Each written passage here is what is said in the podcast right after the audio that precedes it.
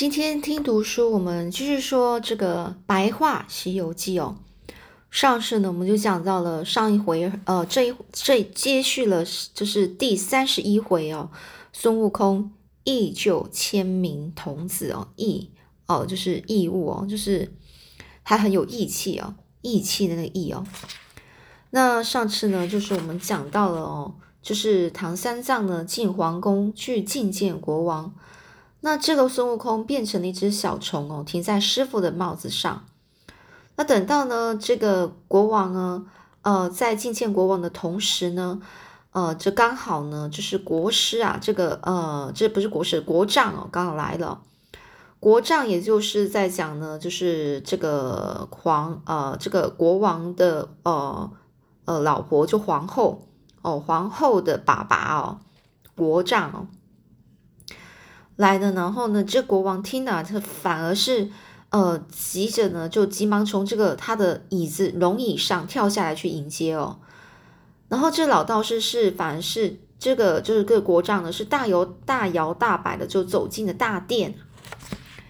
那好不容易等到这个唐三唐三藏整个谢恩下殿哦，这孙悟空呢就飞到师傅的耳边就说：“这国丈啊是妖怪啊。”哦，所以呢，就请这个师傅先回去，然后呢，孙悟空想要再继续探探消息哦。孙悟空说完呢，又飞回了这个大殿上。这时，城里的官兵前来通报说，这个鹅绒里的这个孩童一夜之间都不见了。国王很紧张啊，担心这个国丈无法煎药啊。但是呢，国丈反而是笑嘻嘻的说：“陛下不用烦恼啊。”孩童不见了，但是上天又为您送来更好的灵丹妙药啊！灵丹妙药就是特殊的这种药啊。经过了这国丈的解说，国王才明白唐三藏啊就是那长生不老的药。于是呢，他就连忙下旨要官兵呢包围这个驿馆哦，驿馆就是这个呃这个唐三藏。跟孙悟空那些师徒呢，他们所住的那一个地方哦，去捉拿这个唐三藏啊。这时呢，孙悟空呢早就先一步回到了驿馆，把事情告诉师傅，然后呢略施小计啊，略施小计就稍微施展一点小计、小方法、小计谋哦，把自己就变成了唐三藏的这个模样，再把唐三藏变成孙悟空的样子。不一会儿呢，果然有上千的官兵呢。把驿馆团团包围住，将这个唐三藏师徒呢捉到了这个皇宫里。来到皇宫大殿上，国王也不拐弯抹角，拐弯抹角就是比较不直接，采用迂回婉转的方式。也就是说，国王呢也也也就是很直接的就说呢，要借唐三藏的心跟肝呐做药引哦。孙悟空扮的那个三唐三藏啊，就回答说：“我的心倒有好几个，不知道陛下要哪个颜色的心呢？”国王听了不知道该如何接话，一旁的这个国丈则抢着说：“就要你的那颗黑心。”这假唐僧呢，一点也不怕，就说：“如果我有黑心，一定贡献给陛下。”说完呢，就接过一旁早已准备好的牛刀。然后呢，往肚子上啊划了一刀，接着陆陆续续取出红心、黄心、白心、蓝心，就是没有黑心啊。国王看的整个瞠目结舌啊，瞠目结舌就是眼睛真的很大，说不出半句话，形容就在讲说这个国王非常吃惊的样子哦。然后孙悟空呢也忍不住现出本来的面目，生气的说：“真是荒谬，真是荒谬，就是讲真是。”呃，不可就是无法，呃，我们就是乱讲啊！这是他的这个想法，就是乱乱说。我师傅怎么会有黑心呢？倒是这国丈可能有。说完了，便向老道士扑了过去。老道士呢，一看那和尚竟然是孙悟空假扮的，急忙腾空飞起啊！腾空飞就突然飞到空中哦，跳往往空中跳，然后飞起来。孙悟空呢，则紧跟在后，两人在空中比划了数十回合。老道士自知啊，不是孙悟空的对手，化成一道寒光，哦，赶紧趁隙脱逃。孙悟空回头去找这个国王，国王这才恍然大悟啊，恍然大悟，这才明白呀，自己被骗了。孙悟空问啊：“你可知老道士的来历？我好帮你斩草除根啊！”哦，斩草除根就讲说，彻底去除去除这个祸祸害哦，不留后患哦。嗯，那国王就说，他好像说过自己原本住在柳林坡的清华庄哦。既然有个地名，孙悟空连忙连忙就叫猪八戒一起去探个究竟哦。这然而呢，两个人在这个柳林坡东绕西绕，就是没有一处叫做清华庄的地方。孙悟空连忙叫来土地公问个清楚，最后才在土地公的指引下找到一处写着“清华仙府”四个大字的山洞。孙悟空要猪八戒守在门外，自己先进洞里去。一进山洞呢，他看到老道士正在饮酒作乐，举起金箍棒就朝老道士的打的头啊打了过去哦。两人就从洞里打到洞外，八戒看见了，也举起九齿钉耙加加入了这个战局哦。这老道士不敌呀，不敌就是没办法，呃，打不过这这两个人哦，又化成一道寒光，然后逃走了。孙悟空和猪八戒马上紧跟在后。正当孙悟空要逮住，就是抓住了这老道士时，南极仙翁出现了。他把宽大的袍袖一甩，霎时啊，就罩住了寒光啊。在霎时，就是突然之间啊，就他的这个这个衣袖啊，一大的这个宽大的袍袖，整个罩住的这个寒光哦。孙悟空看到这样子，就说：“寿星老头，你该不会是这老道士的帮手吧？”这仙翁啊，赶紧就回答说：“大圣，大圣，千万别误会呀！老道士原本是我的脚力，他趁我下棋时偷了我的拐杖出来作怪。不信你看，哦，南极仙翁呢，他呢就从袖口放出了寒光，并且用拐杖一指啊，哦，一指指指用手指啊指过去的那个指哦，老道士瞬间变回了一只白鹿。”接着，南极仙翁又到了山洞里，把皇后也打回原形呢。原来这皇后啊是只白面狐狸。接着，孙悟空、猪八戒和南极仙翁带着白鹿和狐狸回到了比丘国。国王了解原委之后，原委就是原因啊，惭愧的向孙悟空认错，并且道谢，然后转身向南极仙翁求取治病的良药。仙翁给了国王三颗枣子。国王吃下后，果然呢，通体舒畅啊，缠身多年的宿疾啊，立刻不药而愈啊，不药而愈就不需要看医生吃药，然后就好了。这时呢，忽然一阵大风吹来，许多鹅龙从天而降。这孙悟空一数啊，正好是一千一百一十一个。国王呢，连忙传令各家前来领取，并再三谢谢唐三藏师徒。从此以后。比丘国上下国泰民安啊！国泰民安就是讲说国内就平安呐，没有祸事，社会安定啊，人民生活安乐。这救了一千多名孩童的性命之后呢，师傅唐三藏十分称赞，孙悟空心里也很得意。一行人怀着轻松愉快的心情，再度启程，继续未完成的任务。那从比丘国启程之后呢？唐三藏师徒日夜赶路。有一天，唐三藏见大家都有点疲累了，便建议先休息一会儿，让孙悟空去化化些斋饭来填填肚子。在等待的时间里，猪八戒和沙悟净觉得无聊，便到附近采些野果，剩下唐三藏一人在原地闭目养神哦。忽然，他听见不远处传来救命声。便起身寻找，发现一个年轻貌美的女子被绑在大树上。他一见到唐三藏，说自己住在二百里外的贫婆贫婆国贫，呃贫穷的贫哦，婆老婆婆的婆贫婆国。那前几天和家人一同出门扫墓，却遇遇上了这个强盗抢抢劫，把他绑在大树上。唐三藏听到这女子说的，声泪俱下。哦，很不忍心呐，声泪俱下，就是非常伤心哦。说话的时候都眼泪都一直流，哦，就连声唤来猪八戒和沙悟净来帮女子松绑。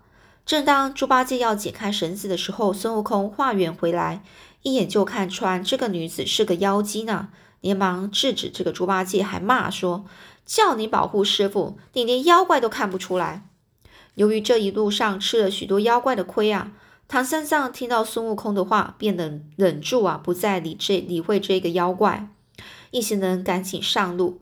但是走了一段路，唐三藏却一直听到耳边有人在说：“师傅，您可是出家人呐，听到别人有难，怎么可以充耳不闻呢？”哦，充耳不闻就会讲塞住耳朵，装作没听见哦，也就是说故意不理会的意思啊。原来是这妖怪不死心呐，用妖术不断的在这个唐三藏的耳朵说话，说的唐三藏自责不已啊，就非常自责，就是在责怪自己哦，无地自容啊，无地自容就想说没有地方可以藏身哦，心中非常羞愧到了极点哦，羞愧就是觉得很丢脸哦，很不好意思啦，这样子自己明明就是一个出家人，然后就呃就是呃就呃可以这样子。很很很就是很残忍的，然后不去呃救这个女子哦，然后呢，这唐三藏啊，竟然决定啊回头去救这个女施主啊。这孙悟空看到自己劝说都没有效啊，又怕师傅一生气就念这个紧箍咒，所以也就由着师傅要猪八戒去解救那女子。那当晚呢，女子和唐三藏师徒一同投宿在这个镇海禅林寺。镇海禅林寺哦，就是个寺庙哦。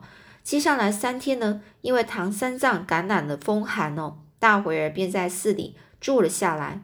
这说也奇怪，从他们抵达这寺庙那天开始，已经陆续有六名和尚神秘失踪了。孙悟空心里就怀疑啊，表面上却不动声色，以免打草惊蛇。这天半夜，孙悟空要沙悟净小心保护师傅。自己则变成了一个小和尚，到大殿上敲木鱼念经哦。没多久，果然看到了那个女子来到大殿上，拉着小和尚要到后院去玩。孙悟空想想，看他到底要耍什么花招，便跟着这个女子来到后院哦。一到后院，女子便露出真面目，要张口吃掉小和尚。孙悟空反应快，一个闪身呢，那女子竟跌倒在地，吃惊的说：“这小和尚怎么这么厉害？”孙悟空趁女子还没回过神来，赶紧恢复本来的面目，举起金箍棒就打了过去。那妖怪也不是省油的灯啊，反身相迎哦，反身相迎就是赶快呢就跳起来，然后去赢了，呃，就是就去反应了这一个。很快的，对这个金箍棒啊，就打了过去的金箍棒，赶快做回应哦。这两人打了一阵子，妖怪偷偷脱下左脚上的这个绣花鞋，然后变成自己的模样，继续和孙悟空缠斗。而这个本尊啊，本尊就是本来的那一个呃灵体啊，则逃之夭夭了。然后连唐三藏呢，也一起就把这个唐三藏给卷走了。这没多久，孙悟空便发现自己中了这个调虎离山之计哦。这调虎离山的表表示呢，是用用用那种方法使对方离开他的据点，然后趁机行事达成目的哦。调虎就是引诱老虎啦，离开离开他的这个他的那个山头形势比较好的地方哦，他的他的地盘啊，然后呢？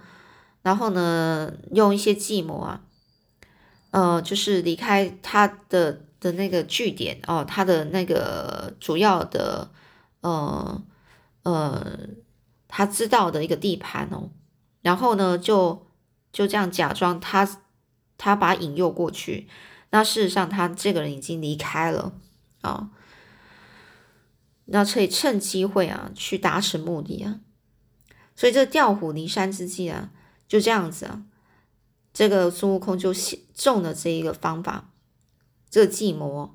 这个等孙悟空他知道了之后呢，就气得拿着这个金箍棒一阵乱敲乱打，把这山神和土地公都给找了出来。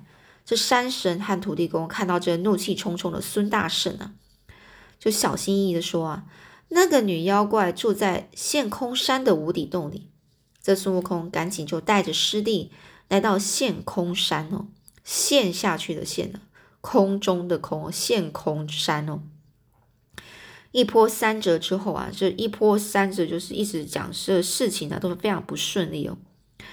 好不容易就在一大片的陡崖陡崖前哦，就非常呃垂直啊，很陡。然后呢，那个崖边啊，是悬崖边啊，发现了一个像一个缸哦，一个缸大缸水缸哦，那么大的一个洞穴。孙悟空呢就铲妖除魔好几年，却没有见过这样深不见底的巢穴。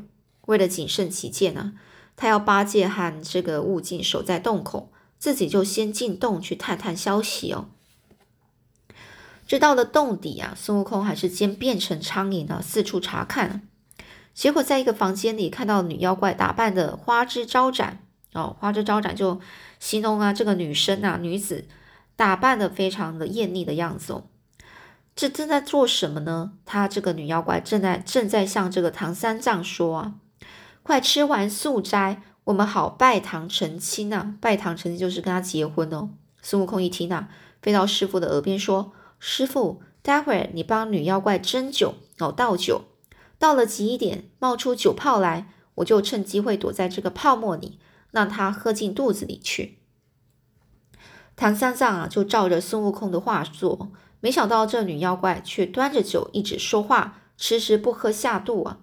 孙悟空看到发现了这计谋失败，又飞到师傅的耳边说：“师傅，这回你就哄一哄女妖怪到花园去赏花。”我会变成一颗红桃子，你摘给她吃，我就可以混进她的肚子里去作怪了。